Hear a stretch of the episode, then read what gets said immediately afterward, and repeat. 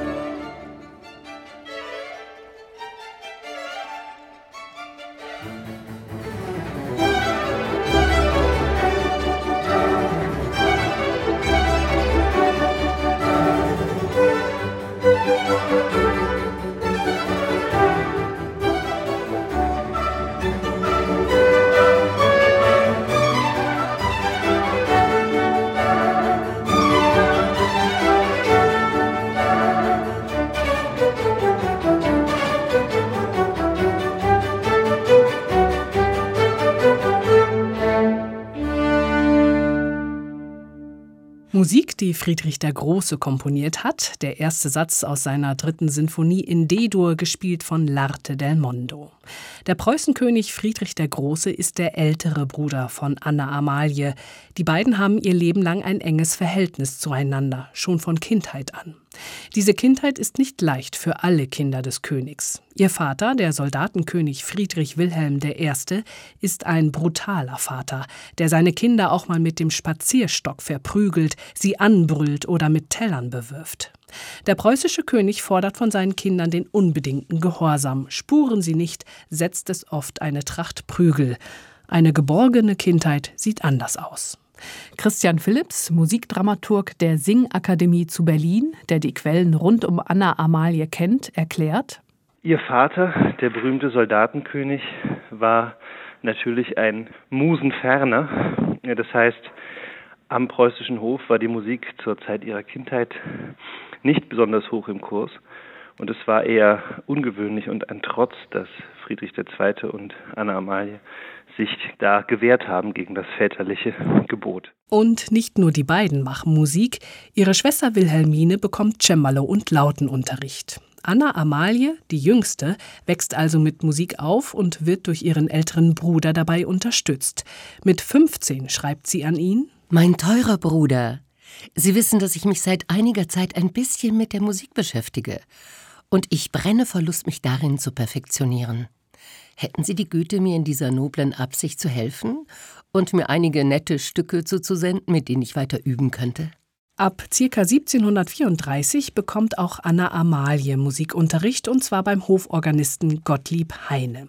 In einem Übungsbuch schreibt sie ihre ersten Kompositionen auf. Sie übt viel am Spinett, spielt auch Flöte und Geige. Und nicht nur das. Es ist Usus am Berliner Hof, dass die Mitglieder der königlichen Familie zu Geburtstagen, Hochzeiten und Taufen innerhalb der Familie literarische und musikalische Aufführungen machen, selbst Texte schreiben und Musik komponieren. Für die Musik ist Anna Amalie zuständig. Als Kind wird sie von ihren Geschwistern gern dicke Lili gerufen. Sie sitzt halt oft mit einem Buch im Sessel und nascht.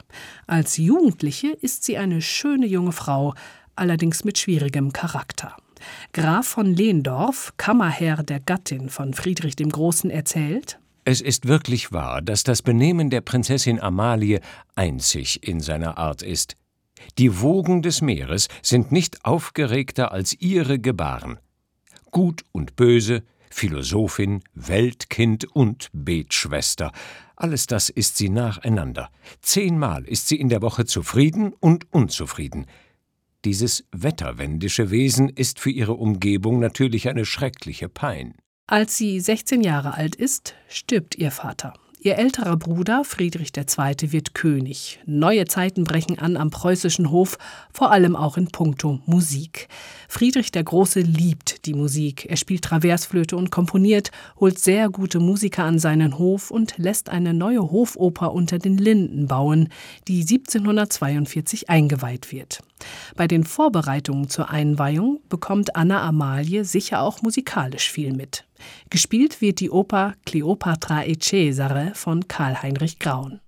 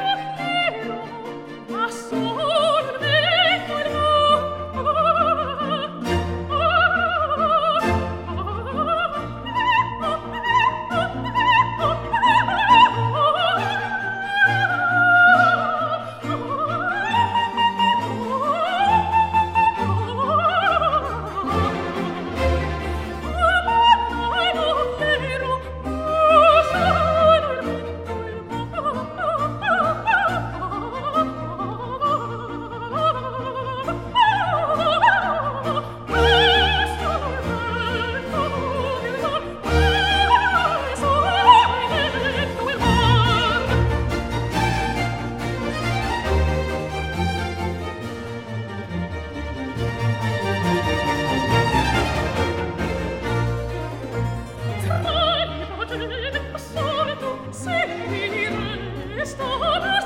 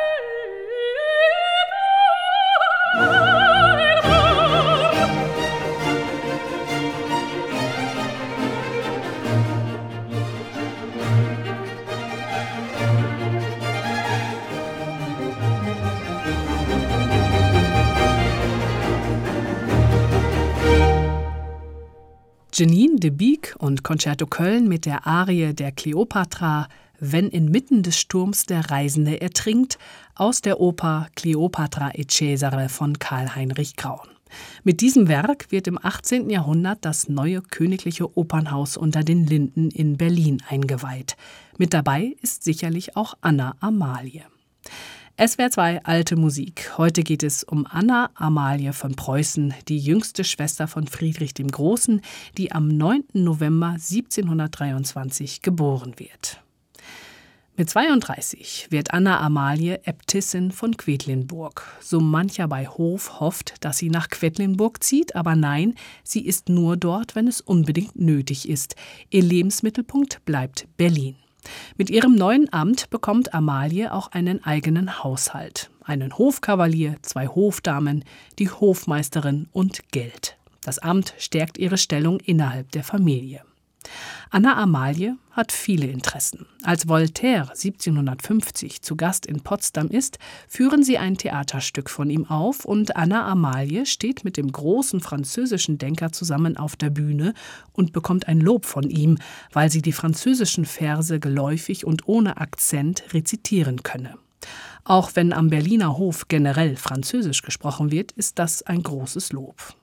Anna Amalie ist wissbegierig. Graf von Lehndorf berichtet, sie habe inmitten von Büchern über Physik und Metaphysik gesessen, vor ihr menschliche Gliedmaßen, die sie seziert habe. Für Literatur interessiert sich Amalie auch sehr. Bis zum Ausbruch des Siebenjährigen Krieges nimmt Anna Amalie am höfischen Leben teil. Das heißt, sie besucht Theatervorstellungen, Kostümfeste, macht Bootsfahrten, geht auf Bälle, geht zur Parade des preußischen Militärs oder spielt Theater. Und nicht zu vergessen die Karnevalssaison von Ende Dezember bis Ende Januar. Da heißt es Opern hören, Komödien sehen, bis in die frühen Morgenstunden tanzen beim Maskenball. Viel Musik, die sie bei diesen Gelegenheiten hören kann und sehr oft die Gelegenheit, Glücksspiele zu spielen. Anna Amalie liebt diese Spiele und verliert sehr viel Geld. Spielschulen sind Kavaliersdelikte damals. Ihr Bruder Friedrich der Große hilft ihr einige Male aus und begleicht ihre Spielschulden. Anna Amalie profitiert nicht nur von der Großzügigkeit ihres Bruders, sondern auch von dessen exquisiten Hofmusikern, wie zum Beispiel Karl Philipp Emanuel Bach. Er ist Cembalist der Berliner Hofkapelle. Amalie hat engen Kontakt zu ihm, sagt Christian Philipps, der Dramaturg der Singakademie zu Berlin. Nach den uns vorliegenden Quellen hat sie sehr viel gelernt von Karl Philipp Emanuel, den sie zum Beispiel ja auch mit Auftragskompositionen bedacht hat und der ihr auch Werke gewidmet hat, zum Beispiel die Orgelsonaten. Der Kontakt war außerordentlich hoch und man kann das auch, wenn man die Kompositionen studiert, die sie hinterlassen hat, die ja nicht sehr bekannt sind, aber jetzt so langsam wiederentdeckt werden, dann sieht man auch, wie sehr sie vernetzt war innerhalb der Berliner Szene. Also sie hat zum Beispiel ja auch Liedvertonungen gemacht von Caroline von Brandenstein oder von Gleim. Das heißt also auch die literarischen Quellen benutzt, die auch ihre Umgebung verwendet hat. Also es sind dieselben Quellen. Und man muss davon ausgehen, dass sie die hohe Schule der Berliner Hofkapelle und auch der Praxis in Rheinsberg sehr genau miterlebt hat. Allerdings hat sie sich kompositorisch natürlich gegen diese neue Tradition des empfindsamen Komponierens und der beginnenden Berliner Klassik entschieden. Sie war ja ganz dezidiert auf der Vaterbach-Seite, hat da festgehalten und hatte eher Skepsis gegenüber der affektreichen Musik oder auch gegenüber Bühnenmusiken. Es gibt eine bekannte Querele mit Schulz, also dem Komponisten von Der Mond ist aufgegangen, dem sie übel mitgespielt hat. Der wollte ihr seine Bühnenmusik zur Atalia widmen und dagegen hat sie sich verwehrt. Das sei ja gar keine Musik, weil das eben keine kontrapunktisch gebaute Musik war, sondern eine affektgeladene und das hat sie abgelehnt. Weiß Christian Philipps, Dramaturg der Singakademie zu Berlin. Ihr konservativer Musikgeschmack zeichnet Anna Amalie aus. Sie behält ihn ihr Leben lang. Warum? Wie kommt es dazu? Vielleicht ist Johann Sebastian Bach der Grund. Als Vater Bach seinen Sohn Karl Philipp Emanuel 1741 besucht und ins Berliner Musikleben eintaucht und dort sicher auch das ein oder andere Konzert hört, wird Anna Amalie das mitbekommen haben, ihn vielleicht schon dort kennengelernt haben. Spätestens als Vater Bach 1747 über ein Thema improvisiert, das Friedrich der Große ihm gibt, Stichwort musikalisches Opfer, spätestens an diesem Abend, als Johann Sebastian Bach vor der Hofgesellschaft spielt, wird Anna Amalie dabei gewesen sein. Das könnte eine Quelle für ihre Bach-Verehrung sein. Die andere ist sicherlich Johann Philipp Kirnberger, der vermutlich bei Vater Bach Unterricht hatte. 1758 wird Kirnberger ihr persönlicher Lehrer. Er bringt ihr den Kontrapunkt bei, unterrichtet sie nach alter Lehrmethode und den sie auch zeitlebens finanziert hat, sodass ihre kompositorische Ausbildung und ihre musikalische Ausbildung im Wesentlichen auf dem theoretischen Werk und auch auf dem Kanon beruht, den Kirnberger etabliert hat. So kommt es eben auch, dass sie so stark verhaftet war in der Johann Sebastian Bachschen Tradition, was ja in Berlin ganz unüblich war zu dieser Zeit. Erklärt Christian Philipps, Dramaturg der Singakademie zu Berlin. Die Beziehung zwischen Kirnberger und Anna Amalie ist eine Win-Win-Situation. Wenn man Kirnbergers theoretische Schriften liest, wenn er zum Beispiel eine besonders gekonnte kontrapunktische Fuge darstellen will, illustrieren will, dann nimmt er tatsächlich Kompositionsbeispiele von Anna Amalie, nämlich ihre Vertonung des Beginns von Der Tod Jesu, eine Motette. Das ist das eine, also er hat sie durchaus als Komponistin hochgeschätzt. Und andererseits war sie natürlich enorm wichtig, weil sie die Existenz Kirnbergers begründet hat. Also ohne die finanzielle Rückendeckung, die Anna Amalie Kirnberger gegeben hat, wäre sein Werk so nicht entstanden. Und zwar weder das kompositorische, das ja im Wesentlichen aus Flötensonaten besteht, aber auch einige sehr schöne Chorwerke enthält, wie zum Beispiel an den Flüssen Babylons.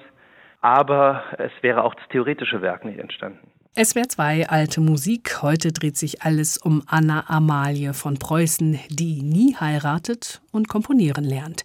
1771 schreibt sie diese Musik.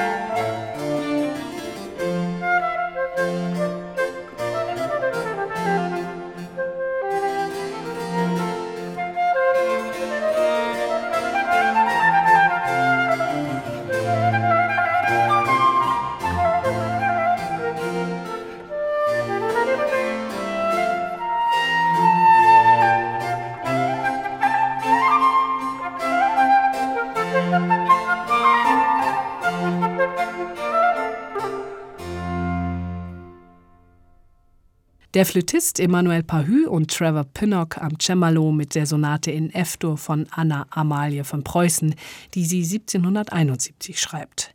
Neben dieser Sonate und anderen Instrumentalwerken komponiert Anna Amalie vor allem sehr viele Choräle. Christian Philipps, Dramaturg der Singakademie zu Berlin, sagt, Sie hat im Gegensatz zu den meisten Komponisten ihrer Zeit festgehalten an dem reinen Satz, also an dem kontrapunktischen Denken. Und sie kam von der Kirchenmusik her. Sie war auch eine Stiftsdame in Quellenburg. Und als solche hat sie vor allem vom Bachschen Choral her gedacht und von der Orgelmusik aus. Und da gehörte es dazu, dass sie sich dann eine Hausorgel hat bauen lassen, die ja auch immer noch existiert. Im Vorfeld macht sich Anna Amalie viele Gedanken um ihre Orgel, erkundigt sich zum Beispiel bei Karl Philipp Emanuel Bach, welche Register für solch eine Orgel sinnvoll wären. Als das Instrument dann endlich fertig ist, schreibt sie im Dezember 1755 an ihre Schwester Heute habe ich zum ersten Mal auf meine Orgel gespielt. Die Orgel macht mir große Freude die Buben von der Straße sind nicht stehen geblieben, um zu horchen, obwohl die Balkontüren offen waren, was beweist, dass dieses Instrument nicht die gewöhnliche Kraft hat wie für eine Kirche. Ich werde üben, dass ich jeden von meinen Brüdern solo begleiten kann, ohne dass ein Halbton von ihrem Bass verloren geht. Ich laufe nach jedem Abendessen dorthin. Es ist die einzige Bewegung, die ich mir gebe und die einzige Sache, die mir Spaß macht. Ich werde auch selbstsicherer, denn wie Orpheus, der beim Leierspiel alle Tiere der Umgebung anzog, sammelt sich unter meinem Fenster an der Treppe im Korridor die Kanaille. Ich muss darüber lachen, denn ich biete Ihnen das Spektakel kostenlos. Diesen Brief unterschreibt sie stolz mit Amelie Organist. Ihre Hausorgel steht im Balkonzimmer im zweiten Stock des Lustgartenflügels des Berliner Schlosses. Karl Philipp Emanuel Bach schreibt für ihre neue Orgel Orgelsonaten ohne Pedalstimme.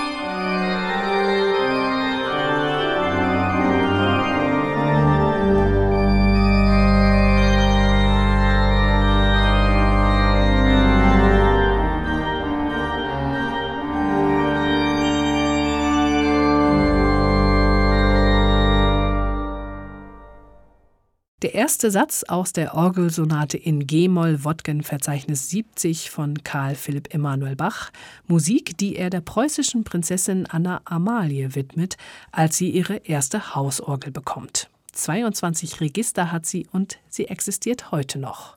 Nach aufwendiger Restaurierung steht sie in der Kirche zur Frohen Botschaft in Berlin-Karlshorst. Wie sie klingt, haben wir gerade gehört. Es ist nicht die einzige Orgel, die sich Anna Amalie bauen lässt. Nach dem Siebenjährigen Krieg kauft sie sich ein Palais in der Wilhelmstraße in Berlin. Es ist ihr Sommersitz und auch dort lässt sie eine Hausorgel einbauen, die etwas größer ist als die erste. In ihrem Salon veranstaltet Anna Amalie viele Konzerte, bei der natürlich auch auf der Hausorgel gespielt wird. Während in ganz Berlin empfindsame Musik, Musik der Vorklassik mit dem Ideal der Einfachheit, der Klarheit und Natürlichkeit gespielt wird, hört man im Salon von Anna Amalie eher komplizierten Kontrapunkt und polyphon gearbeiteten reinen Satz von Johann Sebastian Bach, noch dazu auf einer Orgel gespielt. Dazu gibt es eine nette Anekdote. Anna Amalie lädt Karl Friedrich Zelter ein, und sie bittet ihn, auf der Orgel zu spielen. Zelter berichtet: Ohne Vorbereitung und Vorrede setzte ich mich hin und spielte. Als ich lange noch nicht fertig war, sagte die Prinzessin: Hör er Mann auf, er kann ja nischt. Da reden die Menschen gleich von Genie. Das ist ja nischt. Geh er Mann zu Kirnbergern, der wird ihm schon sagen, wo es ihm sitzt. Denn was er da macht, ist alles nicht Nutze. Christian Philipps, Dramaturg der Singakademie zu Berlin, der die Quellen rund um Anna Amalie von Preußen gut kennt, meint, wir müssen ja bedenken, dass die Musik bis Ende des 18. Jahrhunderts immer Musik der Zukunft war. Also es gab immer nur neue Musik. Das heißt, man hat keine Werke der Vergangenheit aufgeführt. Also die kirchenmusikalische Praxis war eine für den nächsten Sonntag. Und man dachte nicht unbedingt an den Ewigkeitswert solcher Werke. Aber Anna Amalie war da anderer Ansicht. Sie hat die Partituren von Johann Sebastian Bach sehr genau studiert und fand, dass da nun eine Form von Musiksprache gefunden ist, die nicht einfach so der nächsten Mode weichen kann.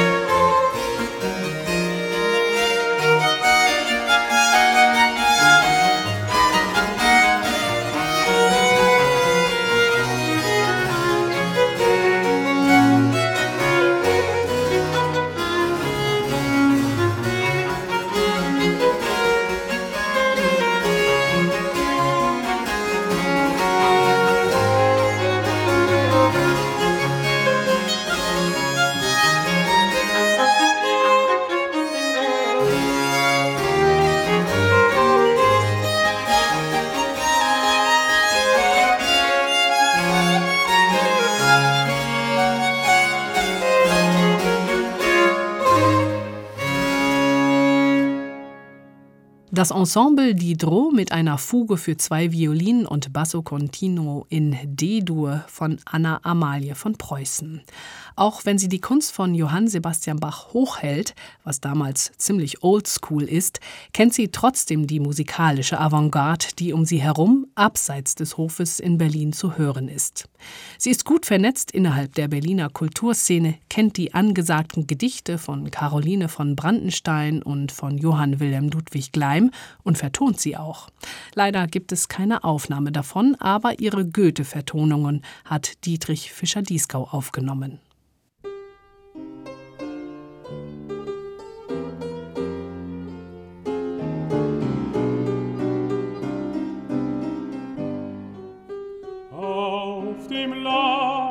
In der Stadt hat man alte Glas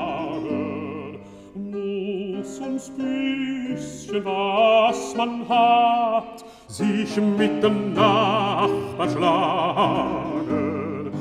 Rings auf Gottes Erde weit ist nur Hunger, Kummer, Neid, dich hinauszutreiben, dich hinauszutreiben.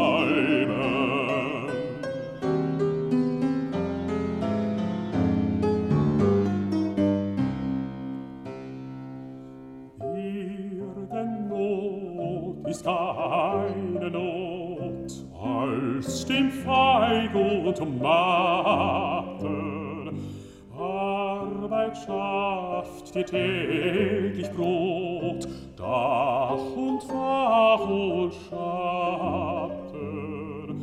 Rings, wo Gottes Sonne scheint, findst ein Mädchen,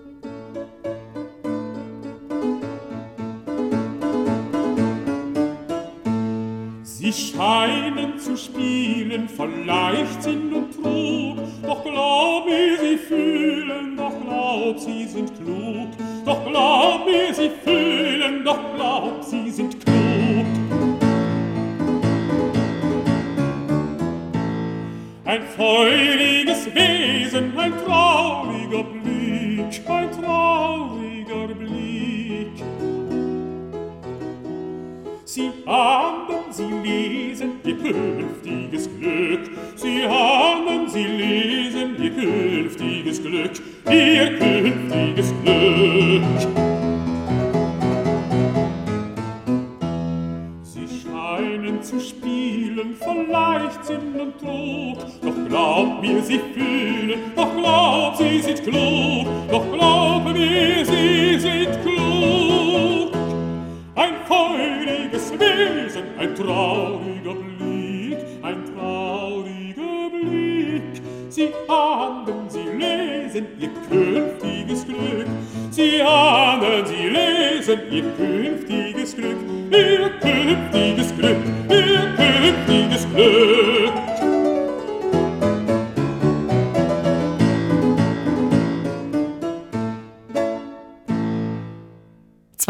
Von Anna Amalie von Preußen, gesungen von Dietrich Fischer-Dieskau, am Klavier Jörg Demus. SWR 2, alte Musik zum 300. Geburtstag von Anna Amalie von Preußen, bei der man nicht weiß, war da was oder war da nichts? Hat sie nun eine Liebesbeziehung zum Freiherrn Friedrich von Trenck gehabt oder nicht? Trenck brüstet sich in seinen Memoiren damit. Es gibt aber viele Ungereimtheiten, die den Schluss nahelegen, dass da nichts war zwischen den beiden. Und auch wenn es andere Heiratskandidaten gibt, Fakt ist, Anna Amalie bleibt Single, heiratet nicht, lebt zurückgezogen.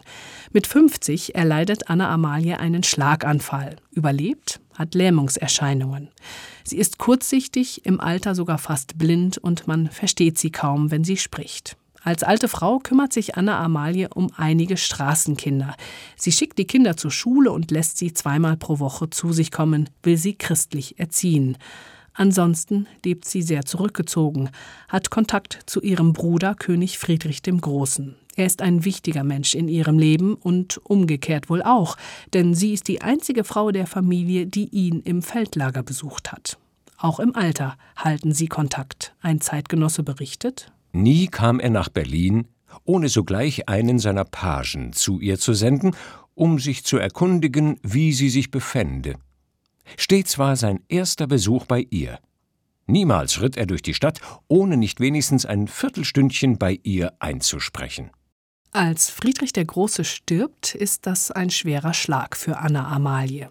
Zu schwer. Sie stirbt ein paar Monate später am 30. März 1787. Die Todesursache kennt man nicht, bestattet wird sie im Dom zu Berlin.